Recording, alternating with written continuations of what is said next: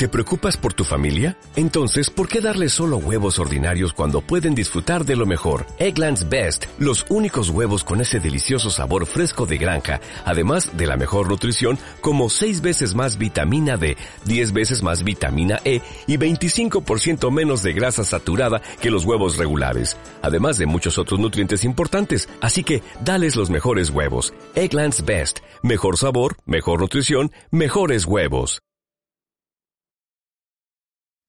Eso tiene que ser alucinante. ¿Peor Bueno, que la montaña rusa? Yo creo que la montaña rusa o, o, por ejemplo, no sé, estas atracciones que vemos muchas veces yo, en las que fiestas peor, de- yo creo que peor que la montaña rusa no hay nada, ¿eh? Peor que la montaña Para rusa. los que tienen vértigo. Mm, Bueno, no, sé yo. Pregúntale a nuestro invitado a ver Le qué- preguntaremos a ver, José María, qué- ¿qué qué tal? nos dice.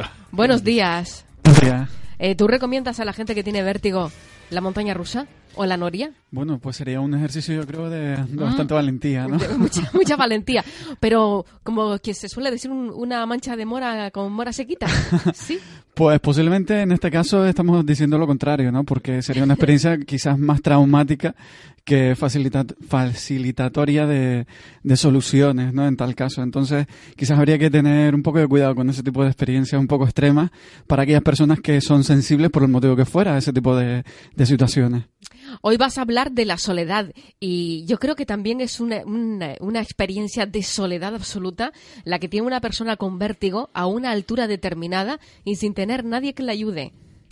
Es una Eh, mezcla entre pánico, soledad, Claro, ahí se estaría...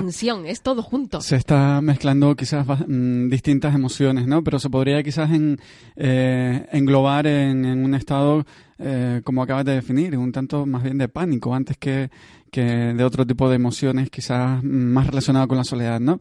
Está claro que la indefensión que siente en ese momento esa persona, o que pudiera llegar a sentir, eh, le podría llegar a generar ese estado de mm, cierta soledad, ¿no? Pero quizás aquí estamos hablando de otro tipo de, Sí, vamos de a hablar de otra soledad muy distinta, muy, muy, muy distinta. Ajá. Concretamente, ¿de qué soledad vamos a hablar? Pues antes de, entrar un poco a distinguir, me gustaría eh, hablar de qué es la soledad, ¿no? Porque eh, hablamos muy a menudo de acerca de, este de este sentimiento, de este estado emocional, pero quizás no tenemos claro exactamente ni eh, cuán, a qué es debido, ni cuándo se produce, ni por qué motivos a lo mejor en algún momento lle- llegamos a este estado de, de- de soledad, ¿no? Tirando un poco de manual, parece eh, que una primera definición, un primer acercamiento a, la definición de soledad viene a decirnos que es una, mm, un estado, el resultado de relaciones sociales eh, eh, defectuosas, no, sino deficientes en tal caso, eh, acompañados de una eh, experiencia subjetiva eh, mm, bastante desagradable en cuanto que eh, nos sentimos insatisfechos a la hora de eh, medir o de, eh, de percibir esa- esas relaciones, ¿no? Entonces, esa dificultad para nosotros establecer unas relaciones satisfactorias con las personas que nos rodean nos puede llegar a generar ese estado de, soledad. Perdón. Tenemos que diferenciarlo al mismo tiempo de, la causa, es decir, ese estado de insatisfacción a qué se debe o ese estado de o esas dificultades a la hora de relacionarnos con los otros a qué se debe. Se debe a algo que cada uno decide por sí mismo, es decir, hay una soledad buscada y que en algunos momentos pues esas dificultades no significan ningún tipo de, daño personal o de, dificultad añadida a nuestro día a día o quizás esa soledad viene eh, mediada o determinada por algún tipo de alteración, tipo depresión, ansiedad, eh, pensamientos irracionales, baja autoestima, etcétera. ¿no? Habría que diferenciar ese tipo de, eh, de cuestiones. O por una enseñanza malentendida. Eh, también podría ser, es decir, eh, entendiendo enseñanza, creo yo, que como el la ejemplo, educación que se recibe en el casa. ejemplo que hemos recibido, exactamente, Mm. ¿no? Eh, hablábamos hace un par de programas, si no recuerdo, acerca de la importancia del modelado. Eh, los padres, en la familia, en las personas que nos rodean, no solo en el ámbito familiar, eh, nos proveen completamente al día de, de muchísimos ejemplos de los cuales nosotros de alguna forma nos convertimos en espejo, es decir, eh, volvemos a repetir aquellos patrones en la mayoría de los casos que hemos visto y que hemos eh, de- interiorizado casi inconscientemente. De hecho, eh, los procesos de separación se, se suele decir que los grandes perjudicados siempre van a ser los niños, ¿no? ¿Pero por qué? ¿Por qué? Precisamente por lo que señalabas. eh, la soledad en nuestra sociedad está eh, a pesar de que vivimos en una sociedad cada vez más individualista y cada vez eh, que fomenta cada vez más pues los valores de la persona antes que la colectividad, eh, sin embargo, la soledad, por el contrario, se sigue mitificando y se sigue asumiendo como algo em, eh, terrorífico, algo eh, implacable y algo que nos va a hacer mucho daño, cuando quizás existen momentos de soledad en los que nosotros podemos em, reconstruir precisamente todas aquellas inseguridades, todos aquellos miedos, todas aquellas falsas ideas o creencias erróneas que nos han llevado a sentirnos solos o que nos han llevado a ese estado de autodestrucción, entre comillas, por así decirlo. ¿Por qué hablas de autodestrucción? Porque quizás eh, la soledad, mm, lo que suele esconder, no tampoco hay que generalizarlo al 100%, pero lo que suele esconder son dificultades a la hora de expresar nuestros propios sentimientos y a la hora de relacionarnos con los demás y asumir o aceptar que pues los demás tienen sus propias opiniones, que eh, no nos van a hacer daño por eso y que nosotros no vamos a ser rechazados tampoco a la hora de por mm, perdón por expresar nuestras propias opiniones y que el otro nos acepte, ¿no? Ese es el miedo básico que quizás que, esconde en la mayoría de los casos la soledad. ¿Por qué en los procesos de separación a lo mejor no se, eh, no se toman las decisiones adecuadas? Quizás en el fondo es por ese miedo al sentirse solo, al sentirse rechazado, al sentirse indefenso ante una realidad que eh, siempre va a ser cambiante, pero en ese momento lo interpretan esas personas como no solo cambiante, sino además dañina. A mí me llama la atención muchos animales, porque aunque vivan en grupo, siempre enseñan a sus eh, crías a ser independientes.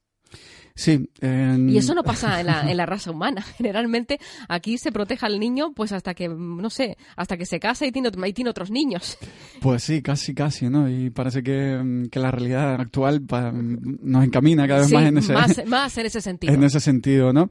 Eh, son patrones eh, distintos. Evidentemente los animales atienden a a, instintos, nunca mejor dicho, y ese instinto le, les van dando las pautas para que cuando lleguen a ciertas edades, pues se produzca el destete y con, con el posterior desarrollo de la individualidad de, del animal. Nosotros vivimos en, en, otros cánones, en otros, vamos mucho más allá del instinto y vivimos en, en nuestra selección cultural, que, que sería a partir de la, eh, de las teorías de, evolución de Darwin, ¿no? Y nuestra evolución cultural, pues, eh, genera una serie de patrones a la hora de relacionarnos, de criarnos y de, desarrollarnos, pues, que nos diferencian de, otras especies, ¿no? Quizás uno de ellos es precisamente esa sobreprotección que tenemos hacia eh, nuestros hijos y que en algunos casos puede llegar a ser beneficioso, pero que llevado al extremo siempre va a ser negativo.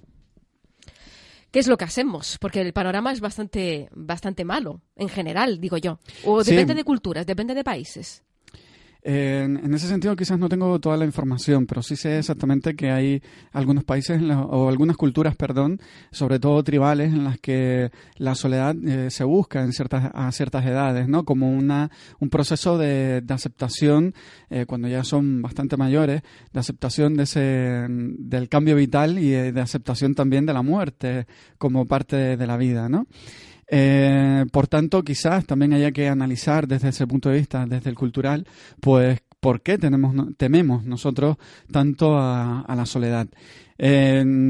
Podríamos diferenciar también, antes de entrar a, ver las soluciones, cuáles serían los tipos, ¿no? Existe un, quizás una eh, soledad emocional, una, una soledad que, mm, que van más en el camino de, de, la otra persona, el sentirse acompañado, el sentirse reforzado, el sentirse amado, el sentirse querido por esa persona especial, ¿no?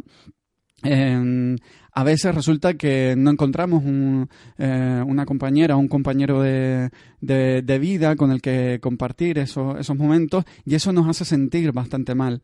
Otros momentos también en los que hemos encontrado a ese compañero o a esa compañera pero mm, pues precisamente porque la muerte es, es parte misma de la vida, pues eh, nos hemos quedado eh, sin, ese compañero. Tanto en un caso como en el otro, habría que, sentarse y analizar ¿no? el, momento vital en el que cada una de, de, las personas nos sintamos para poder siempre convertir, y esa quizás es una de las soluciones, ya adelantándonos a, las soluciones, esa podría ser una, el, el, transformar las experiencias de soledad en un momento de autorreflexión y de recomposición de nuestras propias eh, vidas bien por, mm, para superar esos miedos a, la soledad, en el caso de que no encontremos esa persona eh, eh, especial con la que compartir nuestra vida, o bien porque se nos ha marchado, ¿no? Eh, otro tipo de, soledad que también se, identifica dentro de la psicología podría ser la soledad social, y esta sí está más relacionada con esa capacidad de la que hablábamos antes, la capacidad de relacionarnos con los otros, la capacidad de eh, reconocer nuestros propios sentimientos al mismo tiempo de eh, expresarlos y de una manera asertiva eh, aprender a convivir, ¿no?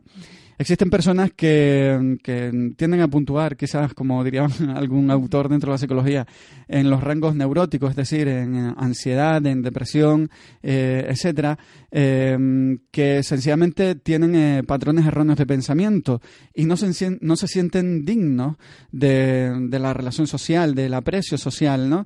Y precisamente ese pensamiento equivocado acerca de la realidad social que les rodea les hace rechazar a los demás antes de sentirse herido, ¿no?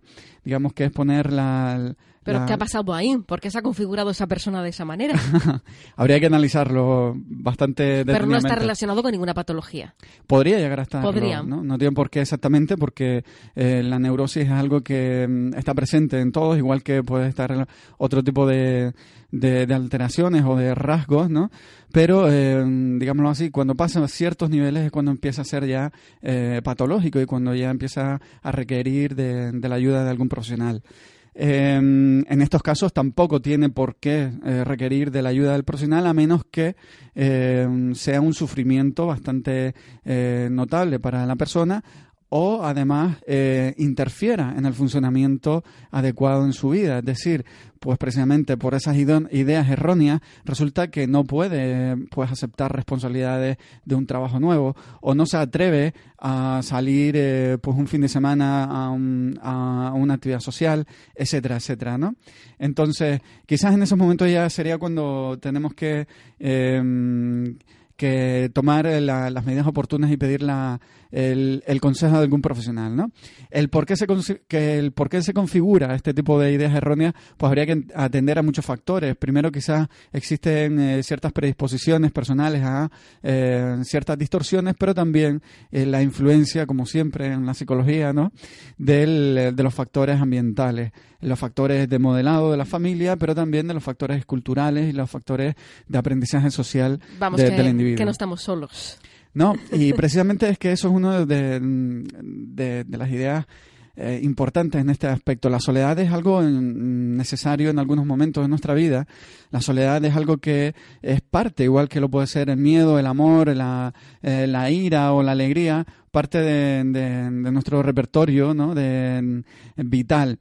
Pero al mismo tiempo también el, el, aprender a superar estos, estos procesos de soledad o estos momentos de soledad es eh, una parte importante de nuestro propio desarrollo personal, porque no podemos olvidar que nuestra autoestima, como acabamos de decir, se construye también en, en relación al otro y a los otros. Es decir, eh, alguien que vive solo y aislado del mundo, pues va a desarrollar una, una autoestima quizás un tanto deficitaria en este, en este aspecto y tendrá o presentaría en principio, en teoría, algunas dificultades a la hora de relacionarse, de mostrar sus sentimientos y al mismo tiempo de autoconocerse, porque cuando uno enfrenta eh, las emociones de rechazo, de soledad, de miedo, de inseguridad, etcétera, en ese ámbito social también de algún modo está construyendo su propia autoconfianza, su propio eh, su propia autoimagen, su propia autoestima, ¿no? Pues qué interesante, un tema que mm, desgraciadamente tenemos que dejar aquí porque son las once y media de la mañana y la radio tiene eso, que, vamos por tiempos, vamos por minutos y no nos podemos extender, aunque a veces encontremos temas como este del que podríamos estar hablando pues muchas horas. Muchísimo tiempo. Muchísimo tiempo. De todos modos, sí es verdad que yo no sé si en estos casos es bueno fiarse un poco de la red, porque supongo que a través de Internet podemos encontrar muchísima información acerca de este tema. Con la red hay que tener cuidado. Siempre hay información bastante veraz, bastante científica, eh, colgada en, en, la web, por profesionales y por gente que realmente son expertos en esta materia, pero también hay mucha gente que pone su opinión, ¿no? Y es un poco el peligro de, la red, en el que eh, nos da la, el valor de la democracia y que cada cual pueda opinar, pero también hay que aprender a diferenciar, ¿no? Por eso también la educación para enfrentar esta, este tipo de, situaciones nuevas en, en, la, en nuestra sociedad. Aprender a diferenciar qué información es relevante, qué información es veraz y apropiarnos de aquello que realmente tiene esa consideración y no dejarnos influir pues por, mm, por la primera página que, se nos cruce o por la primera opinión que podamos llegar a leer, ¿no? Intentar siempre ir a, las fuentes eh, fidedignas, a las fuentes veraces y a, aquellas personas que realmente tienen una opinión como expertos y no como, pues, mero, entre comillas, sufridores en casa, ¿no? José María, muchísimas gracias. Hoy es tu último día con nosotros. Esperamos que solo de momento y que en otra ocasión podamos volver a contar nuevamente contigo y, por supuesto, con el Centro ITA que hemos aprendido mucho durante estas temporadas. Eh, José María inicia una nueva etapa profesional, nos alegramos muchísimo por él y le deseamos muchísima suerte, pues porque además se lo merece. Muchas gracias. Eh, por mi parte, encantadísimo de estar todo este tiempo con, con ustedes. El aprendizaje siempre es mutuo, ¿no? Y, mm, y espero, como bien dices, pues algún día poder eh, volver y retomar pues estos momentos que para mí también es una satisfacción tremenda. Evidentemente todo dependerá de cómo vaya esa nueva vida profesional. Esperamos que algún día sí podremos cuadrar esos horarios que de momento no se ha podido conseguir. Gracias, José María, de verdad, y por estar aquí, por haber hecho ese esfuerzo de acompañarnos cada martes y sobre todo por todo lo que hemos aprendido contigo. Pues gracias a ustedes. Un, saludón para ti y por supuesto para todo el centro Itaca. Gracias. Seguimos adelante unos instantes una visita muy especial.